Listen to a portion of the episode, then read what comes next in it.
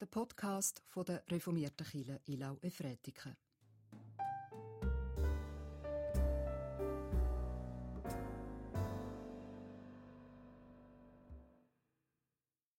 Freut euch mit Jerusalem und jauchzt über sie alle, die ihr sie liebt.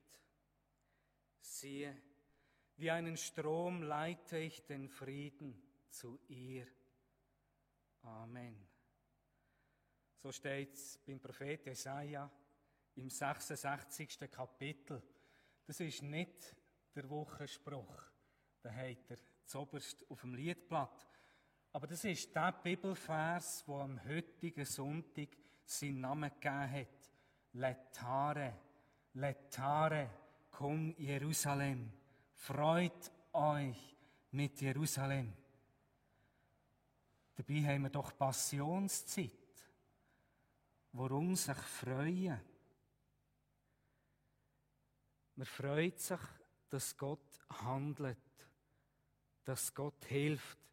Es ist Halbzeit von der Passionszeit. Und wir feiern Gottesdienst im Namen von Gott dem Vater, dem Sohn Jesus Christus und dem Heiligen Geist. Amen. Herr, stärke mich, dein Leiden zu bedenken, was mich zu einem anderen Mensch macht, wenn ich das Leiden von Christus in meinem Herzen trage. Wir hören das erste Lied. Ihr habt ein Liedblatt, das ihr mitlesen könnt. Auf unserer Webseite müsst äh, zuvorderst auf Livestream klicken oder beim Agenda-Eintrag könnt ihr das Liedblatt auch oben abladen. Wir können noch nicht singen, aber meine Vorfreude, wenn wir dann wieder singen können, die wird immer grösser. Das wird es Fest werden. Herr, stärke mich, dein Leiden zu bedenken. Wir beten. Jesus, du bist der Christus. Du bist der Erlöser. Du hast uns gelöst von allem, was dunkel, schwer und hässlich auf uns lastet. Du bist der Heiland. Wir haben deine Heilung nötig. Du bist der Friedenfürst. Du hast uns einen Frieden, den uns sonst niemand geben kann.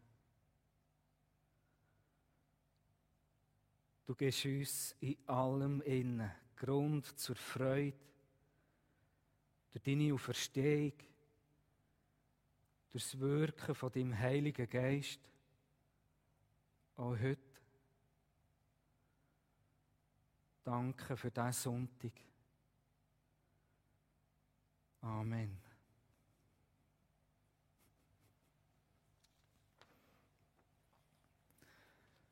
Wir wollen miteinander Wochenpsalm im Wechsel lesen. Der habt ihn auf dem Liedzettel. Der Wochenpsalm ist der Psalm 84. Ist für mich immer wieder neu interessant, der Psalm zu lesen und darüber nachzudenken, warum ist er für den heutigen Sonntag ausgewählt worden. Ich verrate es nicht, müsst es selber herausfinden. Ich lese äh, die normal gedruckten Verse und fange an und bitte euch, die fett gedruckten Verse zu lesen. Wie lieblich sind deine Wohnungen, Herr der Heerscharen.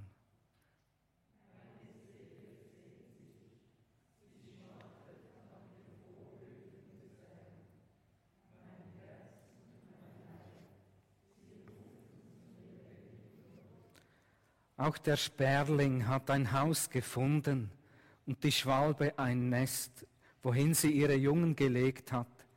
Deine Altäre, Herr der Heerscharen, mein König und mein Gott.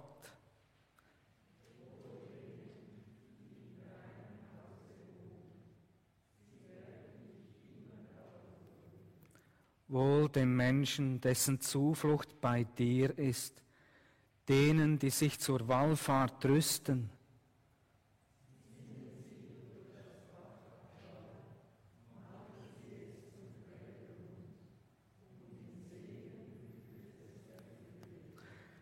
Sie schreiten dahin mit wachsender Kraft, bis sie vor Gott erscheinen auf Zion.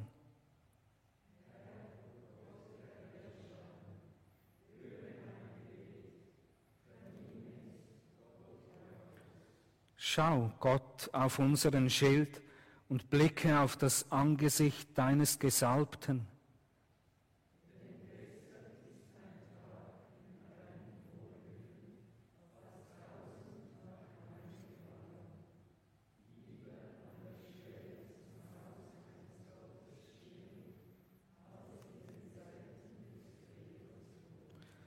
Denn Sonne und Schild ist Gott der Herr, Gnade und Ehre gibt der Herr.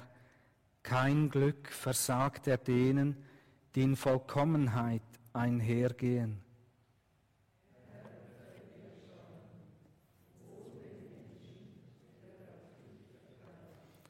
Amen.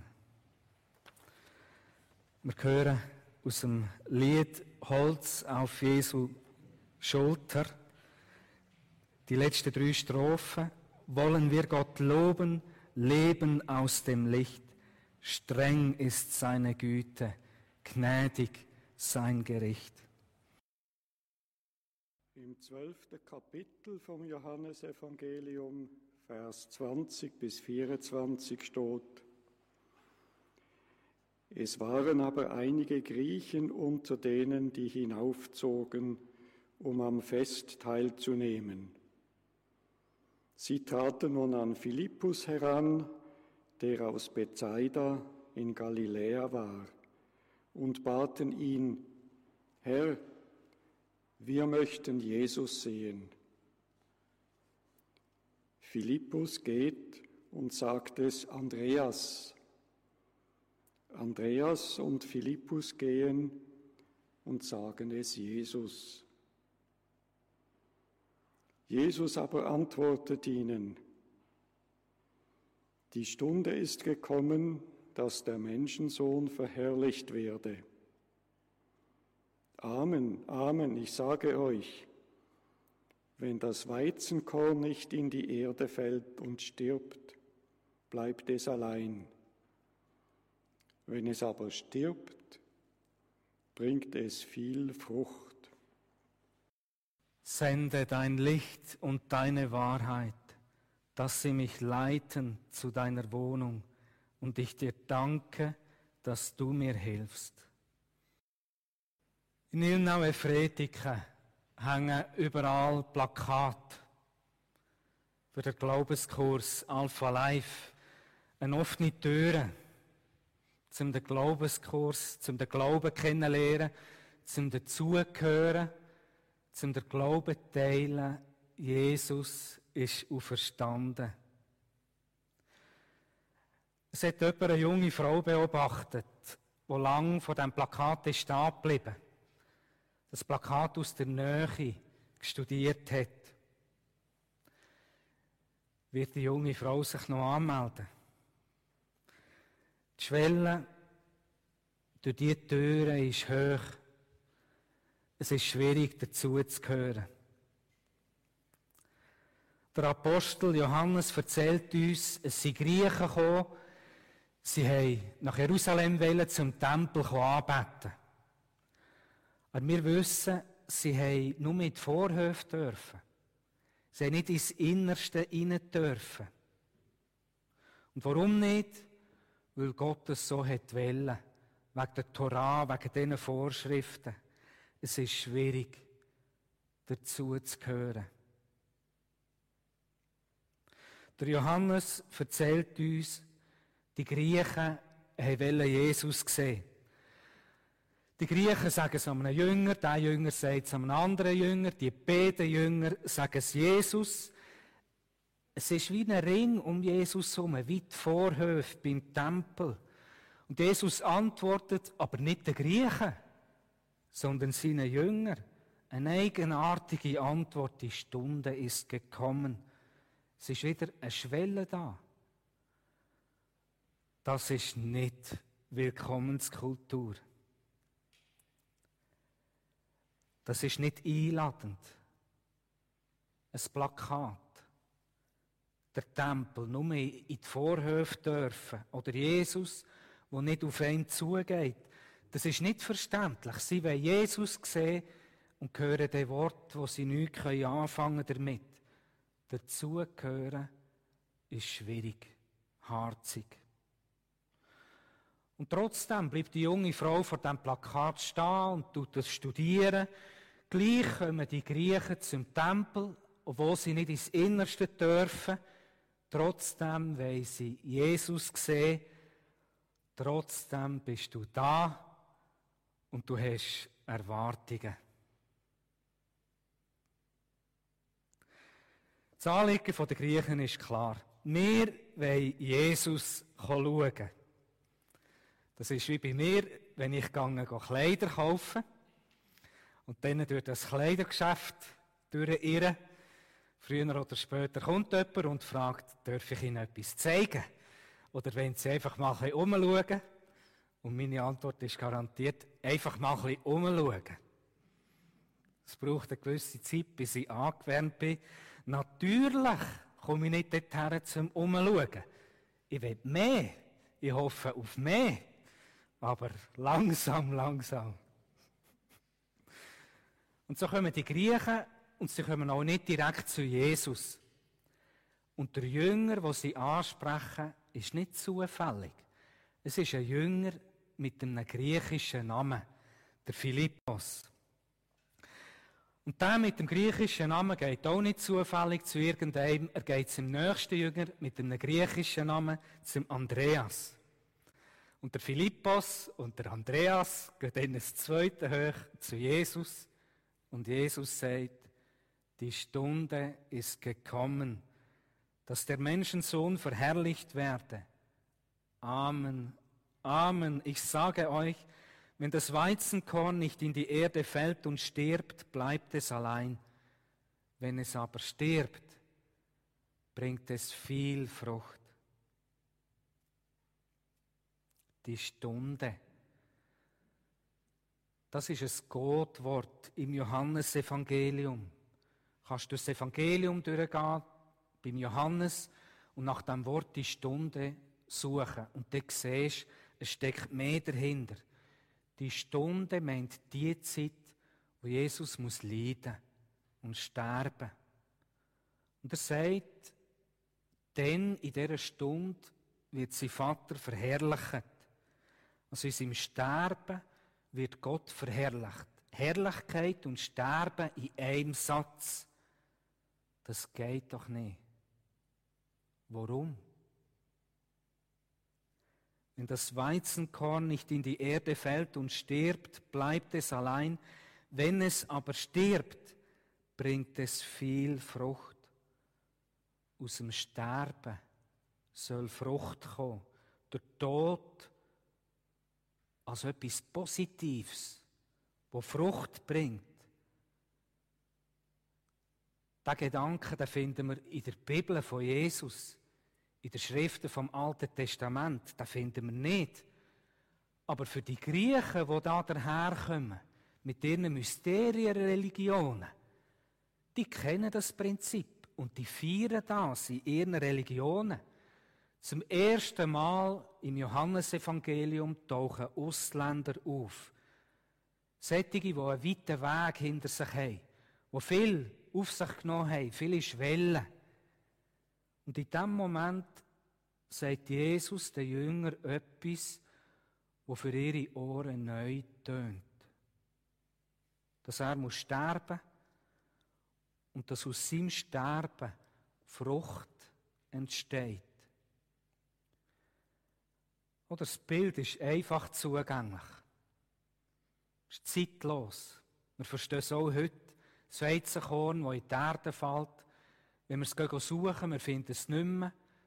Aber es hat reiche Frucht, es hat zu anderen Körnern geführt. Aber was er da sagt, das ist ein Skandal.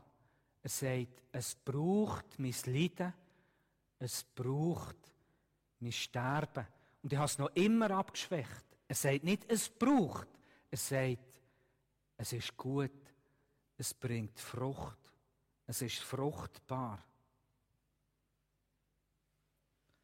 ist das eine niederschwellige Botschaft. Das ist doch schwer verständlich. Das ist alles andere als einfach zugänglich. Das tut weh. Die Jünger, die das haben gehört, das hat ihnen weh da im Herz, wie er da redet. Und die Griechen, ich weiß nicht, ob sie es mitbekommen haben, was er sagt. Ihnen ist es bekannt gewesen, aber sie haben es als Prinzip gefeiert. Und jetzt ist da ein Mensch, der das von sich sagen tut. Ich denke, das hat sie geschudert. Jesus sagt, die Stunde ist gekommen. Er ist nicht der, der weiß, wenn das die Stunde kommt. Er hat den Plan nicht vorgeschrieben in seinem Kopf. Es weiß nur der Vater im Himmel. Ich habe vor ein paar Tagen an einem Freund am Telefon geklagt. Und habe gesagt, schau, jetzt bin ich Pfarrer von dieser Kirchengemeinde. Wir haben so grosse Ideen, so grosse Projekte und können wir Gott da nicht pfannenfertige Visionen geben? Richtig ausgearbeitete Ideen für das Hagi-Areal und für all das viele andere. Und ihm ist Corita in Bohm in den Sinn gekommen. Er hat mich erinnert an einen Satz von ihr.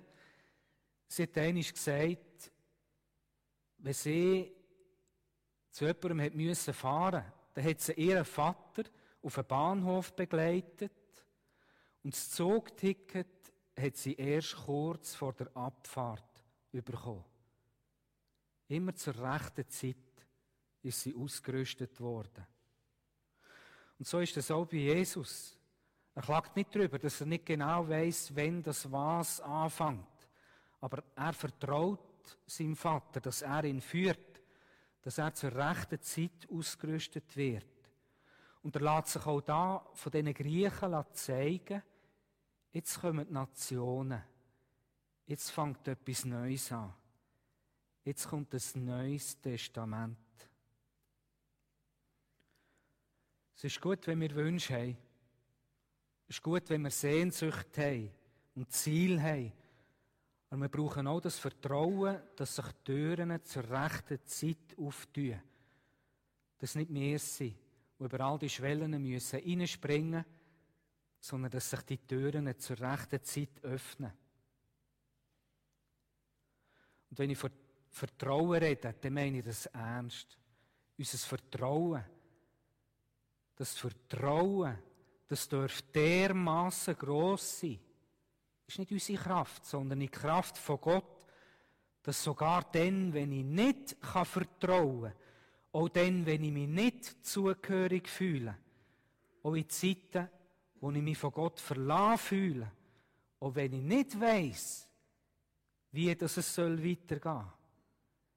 Ich darf darauf vertrauen, die Frucht von Jesus ist mächtig.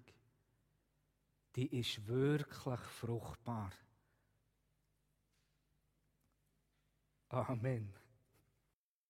In dieser vergangenen Woche haben die Glieder aus unserer Gemeinde Abschied genommen vom Ernst Meyer, dem Ehemann von der Josephina Meyer, zuletzt wohnhaft im Wattbuck 3 in Efretiken. Er ist verstorben im 78. Lebensjahr. Jesus hat gesagt, freut euch, dass eure Namen in den Himmeln angeschrieben sind. Amen.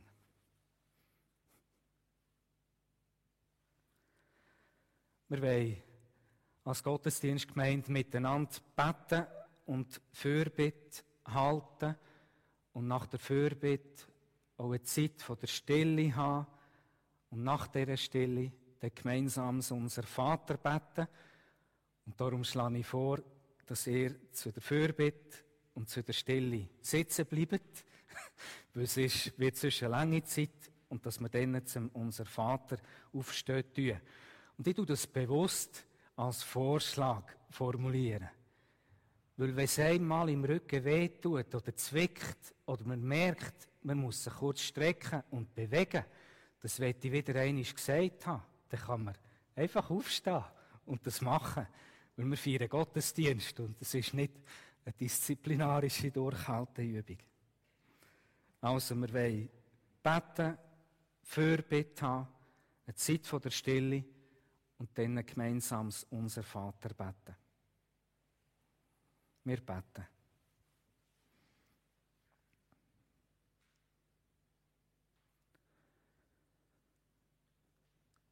Treuer Gott,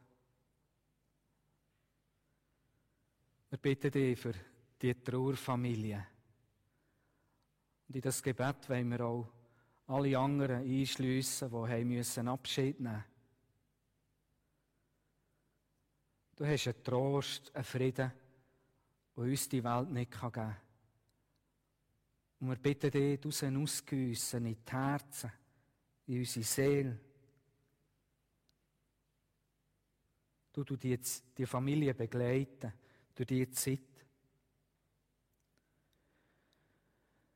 Wir wollen dich bitten für all die guten Organisationen und Werke, die sich einsetzen für andere Menschen.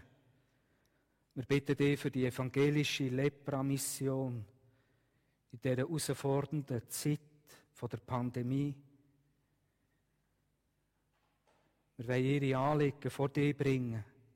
Wir bitten dich für sie um Bewahrung vor Erschöpfung und Depressionen wir bitten dich um Hilfe, um gute Lösungen in diesen Engpässen mit Antibiotika. Wir wollen dich bitten um den rechten Umgang mit dem Leiden und mit der Trauer von diesen Ärmsten, von den Armen. Wir bitten dich um lohnende Zuversicht, wie die Spenden wegbrechen tun.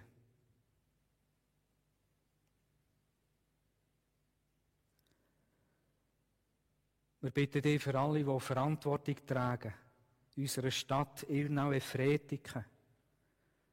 Wir bitten dich für die Verwaltung, für die Politik, für die Gewerbe, für die Schulen, für die Vereine.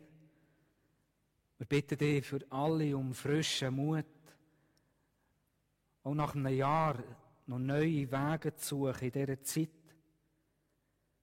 Wir bitten dich, so wie der Frühling jetzt wuchtig vorkommt, dass auch der Lebenssaft durch uns Menschen darf gehen, uns darf erfrischen, dass das Leben auch bei uns wieder darf erwachen, dass wir wieder neu füreinander da sind. Wir bitten dich für unsere Kirchengemeinde, um dein Segen. Wir bitten dich um deine Weisheit, um deine Führung in allen kleinen und grossen Fragen, Nachdenken und Prüfen vom Hagi-Areal. Wir bitten dich um Gelingen vom Glaubenskurs. Wir bitten dich um frische Kraft in der Kinder- und Jugendarbeit, wo wieder frische Fahrt aufgenommen hat. Jesus, wir bitten dich nicht, dass du all unsere Wünsche und Sehnsucht stillen. Aber wir bitten dich, dass dein Wille geschieht. Wir bitten dich, schau unsere Gemeinde gnädig an. Wir bitten dich für unsere Kranken. Wir bitten dich für alle Sterbenden. Auch für uns selber in unserer letzten Stunde. Um Mut Kraft zum Tragen, frische Zuversicht, dass wir auf dich schauen können. Herr Gott Sebaut, tröste uns. Lass leuchten dein Angesicht, so genesen wir. Mache dich auf, Christe, und hilf uns und erlöse uns um deiner Güte willen. Wir wollen gemeinsam das Gebet beten, das uns Jesus hat auf die Lippen gelegt. Und ich bitte euch, zum Unser Vater aufzustehen. Unser Vater im Himmel, geheiligt werde dein Name, dein Reich komme, dein Wille geschehe, wie im Himmel, so auf Erden. unser tägliches Brot gib uns heute und vergib uns unsere Schuld, wie auch wir vergeben unseren Schuldigen. Und führe uns nicht in Versuchung, sondern erlöse uns von dem Bösen. Denn dein ist das Reich und die Kraft und die Herrlichkeit in Ewigkeit. Amen. Freude und Wonne bringt unseren Grenzen mit ihrem Glänzen ein herzerquickendes, liebliches Licht. Wir sammeln heute Kollekten für die evangelische Lepra-Mission. Wie geht es auf anderen Kontinenten mit dem Covid-19? Wenn man das wissen will, kann man äh, Medien konsultieren, Zeitungen lesen. Auch etwas sehr Gutes ist, dass man auf die Webseiten von all diesen Werken geht, die vor Ort im Einsatz sind. Das sind eindrückliche Quellen, die vor Ort berichten können. Ganz herzlichen Dank für jede Gabe für die evangelische Lepra-Mission. Bis zum 12. April, ich komme zu den Mitteilungen, liegt der Entwurf für die Totalrevision der Kirchengemeindeordnung zur Vernehmlassung auf. Das heisst, einen Monat lang. Gemeindeglieder sind eingeladen, sich zum Entwurf zu äußern. Man kann es beziehen über unsere Webseite oder über unser Sekretariat. Diese Woche startet also der Glaubenskurs Alpha Life. Wir haben eine erfreuliche Anzahl Anmeldungen. Ich denke, es hat eben auch damit zu tun, dass es online ist, dass es per Zoom ist. Das ist eine andere Art von Niederschwelligkeit. Man muss nicht auf ein Rapbook aufgehen. Auch erfreulich ist, dass wir ein Alpha Live in der Sprache Farsi haben. Das freut mich. Eine Gelegenheit zum Überleben, Glauben und Sinn nachdenken. Die Anmeldung die ist immer noch möglich. Und dann habe ich gesehen, ich weiß nicht, was ich davon soll halten und darüber soll denken. Wir haben ja die Mutwand in unseren beiden Kirchen auf dem Rebbock und in Irnau da. Und da ist die Mutwand leer. Auch im Buch hat es alles leere Seiten. Wir wollen sammeln wo hat es den Mut gebraucht? Wo hat es die Überwindung gebraucht? Und es hat zu etwas Gutem geführt? Oder wo bist du froh gewesen um den Mut von anderen? Und wir freuen uns, wenn das dort auf die Wand geschrieben wird. Das kann man mit Namen machen oder man kann das auch anonym machen. Und dann hat es auch ein Buch, das Mutanfall heisst, wo man eben auch äh, eine Geschichte reinschreiben kann. Wenige Sätze oder man kann auch sehr gerne ein paar Seiten füllen. Da freuen wir uns, wenn wir so Mutgeschichten können sammeln können. Damit verbunden auch wieder einmal der Hinweis, die Kirche, die ist rund um die Tour offen. Und wenn man daher kommt, am Morgen um drei, dann hat es Lichter, die einem leuchten, bis zu dem Lämpchen da vorne. Man ist also nicht im Feistern. Wenn einem etwas umtreibt, das ist ein Ort, wo man zur Ruhe kommen kann. Und ich sage nicht, dass es da innen heiliger ist oder besser ist. Aber manchmal macht es etwas mit dem, sich auf den Weg zu machen. Auch wenn ich etwas habe, was ich Gott besonders danken sagen dann komme ich manchmal daher. Häufig an meinen Ruhetagen, an den Mäntigen. Dann möchte ich darauf hinweisen, auf etwas ganz Besonderes. Und zwar ab dem Samstag, am 20. März, ab dem 5 Uhr, ist eine Rauminstallation in der Kapelle Ricken eröffnet, wo Sabine Schneider mit der Künstlerin Uta Hagen erarbeitet hat, unter dem Titel Wo ist Gott oder Gott, wo bist du? Sehr eindrücklich, geht es anschauen, lötlich inspirieren. Jetzt bitte ich euch, euch zum Sagen noch einmal zu erheben. Und dann dürfen wir noch das Ausgangsspiel geniessen. Der Herr segne dich und behüte dich. Der Herr lasse sein Angesicht leuchten über dir und sei dir gnädig. Der Herr hebe sein Angesicht auf dich und gebe uns Frieden. Amen.